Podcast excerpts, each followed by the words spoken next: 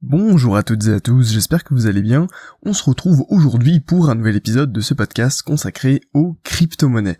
Vous l'avez vu euh, hier et puis ces derniers jours, le marché commence un petit peu à s'effondrer et c'est un petit peu entraîné par le fait que le Bitcoin euh, eh bien a perdu énormément de sa valeur et est repassé en dessous euh, de la barre des on va dire 10 000 euros. Après au niveau des dollars, à l'heure où je vous fais cette vidéo, on est toujours au-dessus des 10 000 dollars, mais c'est vrai que ça représente un niveau important à surveiller et qui du coup on peut, on peut se demander si le Bitcoin ne va pas repasser en dessous de ce niveau des 10 000 dollars et puis potentiellement rechuter un petit peu. Euh, bah, seul l'avenir le dira. Euh, on, verra ça. Après, ça pourrait très bien être un niveau intéressant pour acheter, pour tout simplement profiter d'une future hausse. Euh, je dirais que c'est plus en fait un point pivot. Le, le sujet de cette vidéo n'est pas là. Je voulais aujourd'hui vous parler de la bulle anti-Bitcoin. Alors c'est vrai qu'on a toujours l'habitude de parler de la bulle du Bitcoin, euh, dans le sens où voilà, on a l'impression que tout le monde est euphorique, tout le monde eh bien a, envie d'acheter des Bitcoins et du coup forcément ça fait mécaniquement augmenter le cours. Et eh bien là je vous ai trouvé un article euh, sur la tribune qui vous dit le contraire, qui vous dit qu'aujourd'hui le Bitcoin est victime d'une bulle anti-Bitcoin, euh, une bulle pessimiste en fait sur eh voilà une thèse, euh, comment dire, comme quoi le Bitcoin ce serait pas bien, etc. Alors je vais vous citer un grand nombre de critiques qu'on adresse au Bitcoin. Tout d'abord, on accuse le Bitcoin de tout simplement être un schéma de Ponzi. si vous ne savez pas ce que c'est, et comment dire, souvenez-vous peut-être de l'affaire de Bernard Madoff il y a quelques années. Euh, en fait, c'est tout simplement le fait euh, de payer les nouveaux entrants avec euh, les comment dire, de payer les, ouais, les personnes qui entrent dans votre société en utilisant l'argent des nouveaux entrants, etc., etc. Vous pouvez rechercher Charles Ponzi euh, sur sur internet, vous allez trouver des, des choses extrêmement intéressantes. Euh, on l'accuse également d'être la tulipe des temps modernes. Vous savez, la tulipe qui avait, euh, eh bien, je sais plus en quelle année c'était, mais qui avait eu une flambée incroyable de son cours. Le bulbe de tulipe était passé à des prix délirants, plus cher que des maisons, me semble-t-il, euh, tout simplement parce qu'il y avait une énorme spéculation. Euh, on accuse également le Bitcoin d'être un casino, d'être un jouet pour spéculateurs, c'est-à-dire voilà un peu comme un jeu d'argent finalement.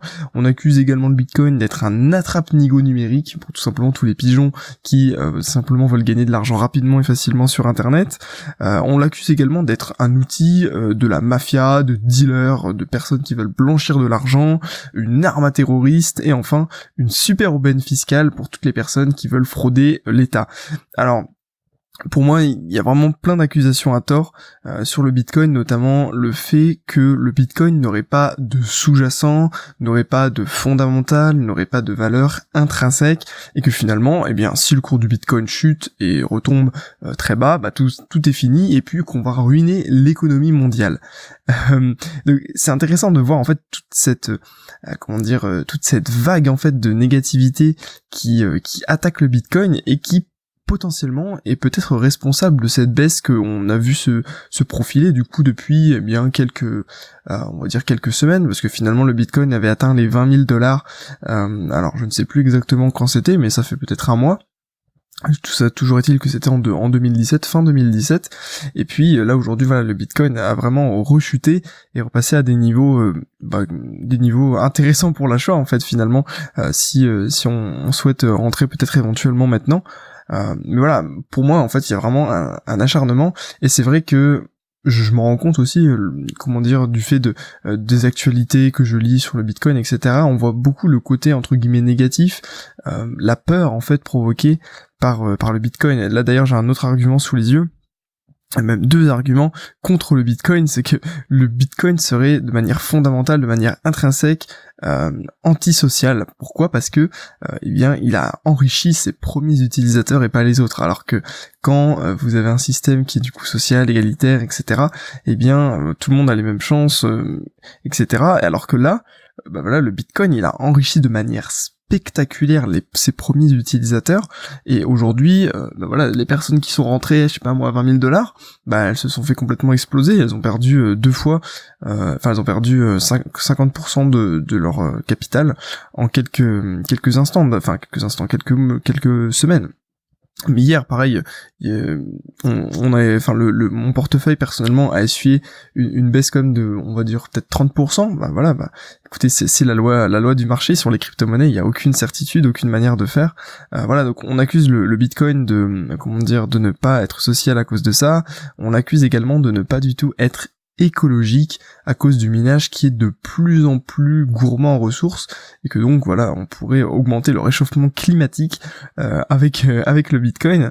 donc voilà, vous voyez qu'il y a vraiment une comment dire toute une pléthore d'arguments négatifs et qui pour moi du coup et puis pour l'article que euh, je, vous ai, trouvé que vous pouvez euh, évidemment lire que je vous invite à lire dans la description euh, eh bien pour moi c'est un peu une sorte de bulle anti bitcoin euh, qui, se met en place. Donc c'est un peu l'effet inverse. C'est à dire qu'on focalise énormément sur le négatif du bitcoin. On fait peur à tous les investisseurs qui possèdent les bitcoins. Et donc forcément le, bitcoin baisse. Et puis là du coup il se casse un petit peu la gueule. Après si on va plus loin, on peut imaginer que c'est une stratégie euh, de, par exemple, de personnes qui sont mal intentionnées, qui veulent manipuler le marché pour tout simplement, elles, acheter euh, à ces niveaux bas, et du coup profiter d'une nouvelle hausse quand l'euphorie reprendra, quand on se rendra compte en fait du potentiel technologique du Bitcoin.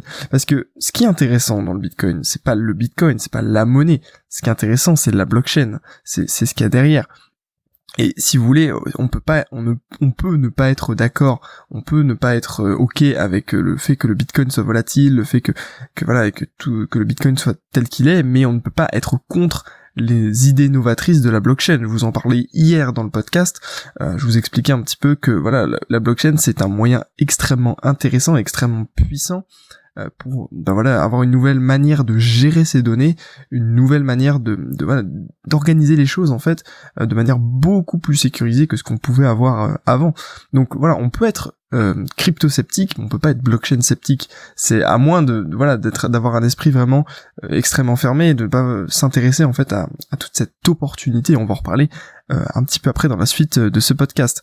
Et donc comment dire, on peut voir ici pour moi deux comment dire deux biais psychologiques qui font que voilà je vais vous expliquer un petit peu maintenant pourquoi à mon avis il y a cette bulle anti bitcoin qui n'engage que moi évidemment ce n'est que mon avis. Vous pouvez d'ailleurs me laisser votre avis en commentaire sur ce que vous en pensez justement de tous ces effets enfin comment dire de tous ces effets d'annonce négatifs euh, sur le bitcoin. Est-ce que vous êtes d'accord? Est-ce que au contraire vous vous croyez euh, dans le Bitcoin Laissez-moi ça dans les commentaires. Euh, du coup, voilà, pour moi déjà il y a deux, deux biais psychologiques qui expliquent euh, que le Bitcoin s'écroule actuellement. il y a le biais numéro un qui serait la peur de ce qui est nouveau. C'est pas c'est pas inconnu. justement, euh, on, a tous peur de ce qu'on ne connaît pas, de ce qui est nouveau, de ce qui est novateur, et on va en revenir juste après. Euh, les changements sur la monnaie sont extrêmement lents, extrêmement rares, et donc voilà, le fait que d'un coup il y ait un changement incroyable qui se produise, qui se produise pardon, euh, sur la monnaie, eh bien forcément ça ne peut engendrer que la peur de la nouveauté. voilà, c'est rare quelqu'un qui n'a pas peur de nouveauté et je pense que on est tous un petit peu dans euh, dans ce même état d'esprit de dès qu'on sort de notre zone de confort on a un petit peu ce, ce sentiment euh, de comment dire euh, de stress dans le ventre etc et eh bien en fait de manière inconsciente je pense mais c'est la même chose pour les crypto-monnaies et tous les changements en général finalement. C'est pas que c'est pas que le bitcoin c'est tous les changements qui arrivent dans notre vie. On a toujours un petit peu cette peur de, de la nouveauté. Et donc il n'est pas étonnant qu'à l'échelle mondiale eh bien on est peur des changements provoqués par le Bitcoin et du changement même du tournant technologique et des portes que ouvre le Bitcoin, il est logique que euh, l'humanité prenne un coup de, peur et donc forcément, eh bien là, vendent massivement le Bitcoin pour le faire chuter euh, à ce niveau, à ces niveaux-là. Je pense également c'est que mon avis personnel, ça par contre c'était pas dans l'article, que euh, il y a une frustration en fait des perdants du Bitcoin. C'est-à-dire que voilà, pour toutes les personnes qui ont acheté le Bitcoin il y a quelques années, quelques mois, euh, eh bien, on est, voilà, sont toutes en fait contentes d'avoir acheté ce Bitcoin et sont extrêmement fiers, je pense, de leur investissement parce que, ok, elles ont peut-être fait ça sans réfléchir, mais derrière, euh, eh bien, elles ont gagné énormément d'argent. Et je pense que le, comment dire que ces personnes-là, c'est quand même une minorité par rapport à toutes les personnes qui sont rentrées pendant les derniers mois au vu de de l'engouement qu'il y a eu sur le Bitcoin. Et puis quelqu'un qui est rentré par exemple très tard sur le Bitcoin et qui pour l'instant est en perte, eh bien voilà, il n'est pas content du tout forcément, et euh, il, va s'il a pris sa perte, en plus s'il a revendu, s'il s'est dit waouh c'est trop volatile pour moi, j'ai déjà perdu 30%, hop je coupe, euh, je m'en vais, eh bien cette personne-là va alimenter les, les comment dire les euh, euh, les ah euh, toutes les nouvelles négatives pardon voilà sur le Bitcoin va alimenter toute cette haine un petit peu contre cette nouvelle technologie tout simplement parce qu'il s'est trompé dans son investissement. Il a fait un mauvais placement soit il est rentré au mauvais moment. Voilà ça arrive tout le monde si vous êtes investisseur vous avez tous fait déjà des mauvais placements moi le premier.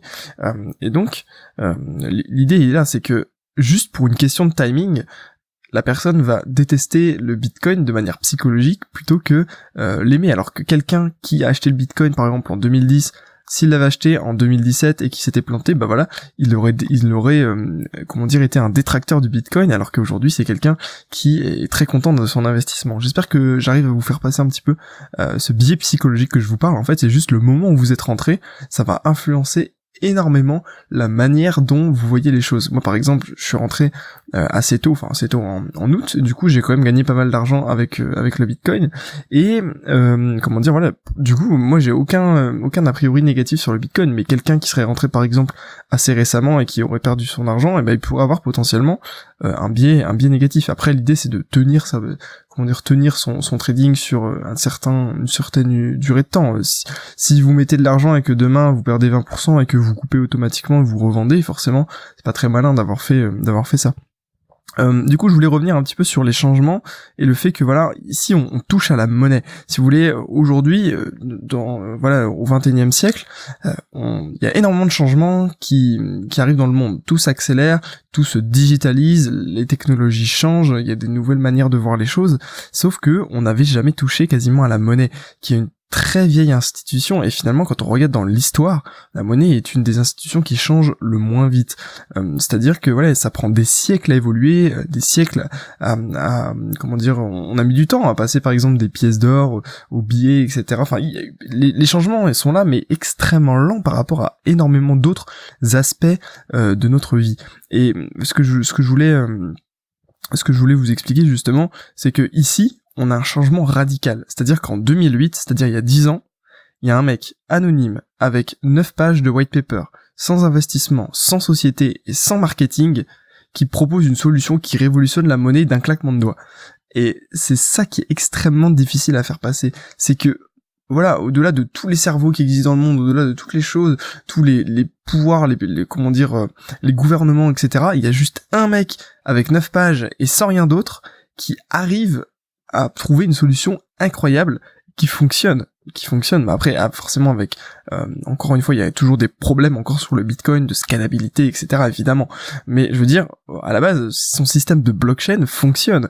Et donc il y a de quoi s'étonner il y a de quoi être euh, euh, comment dire d'avoir cette peur en fait de la nouveauté. Parce que qui peut croire qu'une personne seule comme ça ou seul ou pas, on sait pas, c'est vrai que le, vu que le créateur du Bitcoin est anonyme, on peut pas savoir si c'est une équipe ou pas, peu importe, mais je veux dire, voilà, en, un instant, tout, tout a changé, tout a basculé en fait pour la monnaie, et je pense que ce changement n'en est qu'à son départ. Si vous voulez, euh, c'est d'autant plus difficile de comprendre les changements sur les, monnaies que, en fait, au fur et à mesure des années, les États se sont appropriés la monnaie. Euh, en fait, ils, ils ont fait passer en fait dans l'opinion publique que euh, la monnaie est quelque chose de trop important en fait pour le laisser au secteur privé ou le laisser gérer par autre chose que l'État. Et alors que à la base, je ne sais pas exactement à quel moment cette rupture est intervenue, mais à la base, euh, la monnaie était plus quelque chose qui avait une, gestion libre. Voilà, on pouvait tous quasiment euh, apporter ses, idées au niveau de la monnaie, alors qu'aujourd'hui, ah non, c'est les États qui ont la main mise dessus.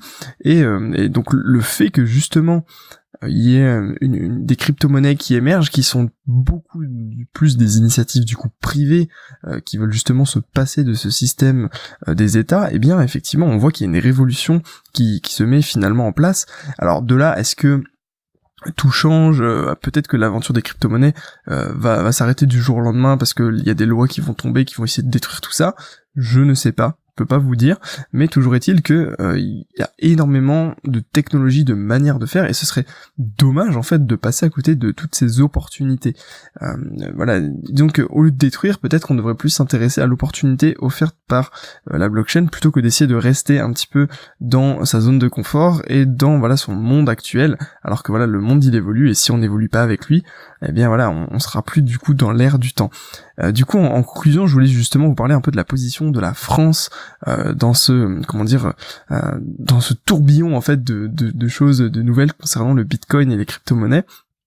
Je pense qu'en France, du coup, nous avons largement les ressources en fait pour faire face à ces évolutions technologiques, à tout tous ces entrepreneurs qui peuvent justement euh, être là pour euh, porter des projets sur la blockchain. Euh, cependant, il manque peut-être une sorte de prise de conscience, comment dire, du, potentiel en fait vraiment des, des crypto-monnaies. Parce que quand on regarde un petit peu les actions du gouvernement, aujourd'hui, il se focalise peut-être plus sur les risques, c'est-à-dire par exemple les risques de blanchiment d'argent, les risques d'utilisation de, du Bitcoin par exemple par des terroristes, par des fraudeurs fiscaux ou tout ce genre de choses, ou même du fait que les, comment dire les particuliers pourraient perdre leur épargne en investissant dans le Bitcoin euh, plutôt qu'en fait sur l'opportunité offerte par le Bitcoin et, la blockchain et les crypto-monnaies.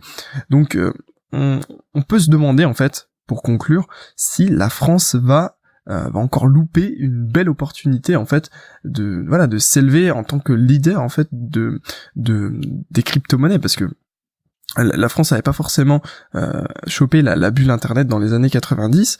Euh, est-ce qu'elle va encore faire la même erreur aujourd'hui avec les crypto-monnaies et ne pas justement prendre le train en marche dès le départ afin voilà d'être considéré comme l'un des pays les plus attractifs par exemple pour les ICO, pour ce genre de choses, ce qui pourrait être vraiment excellent pour l'économie dans le futur.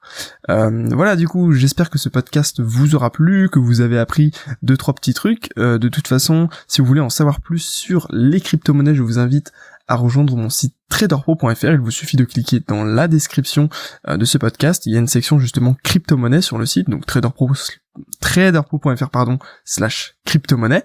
Et puis du coup vous avez accès à un guide gratuit et sans obligation d'inscription euh, voilà que vous pouvez consulter sans aucun souci. N'hésitez pas à me laisser un commentaire pour me dire ce que vous avez pensé de ce podcast. Euh, moi de toute façon je vous remercie d'avoir écouté. On se retrouve demain pour un nouvel épisode. Et puis d'ici là, je vous souhaite de faire de très bons investissements. Faites attention quand même, le marché est un peu, euh, comment dire, euh, euh, voilà, il y a quelques, comment dire, on est sur un point pivot, voilà, c'est que, que je voulais que je voulais vous dire. Et puis de toute façon, voilà, à demain, prenez soin de vous, passez une excellente journée, et puis à très bientôt tout le monde.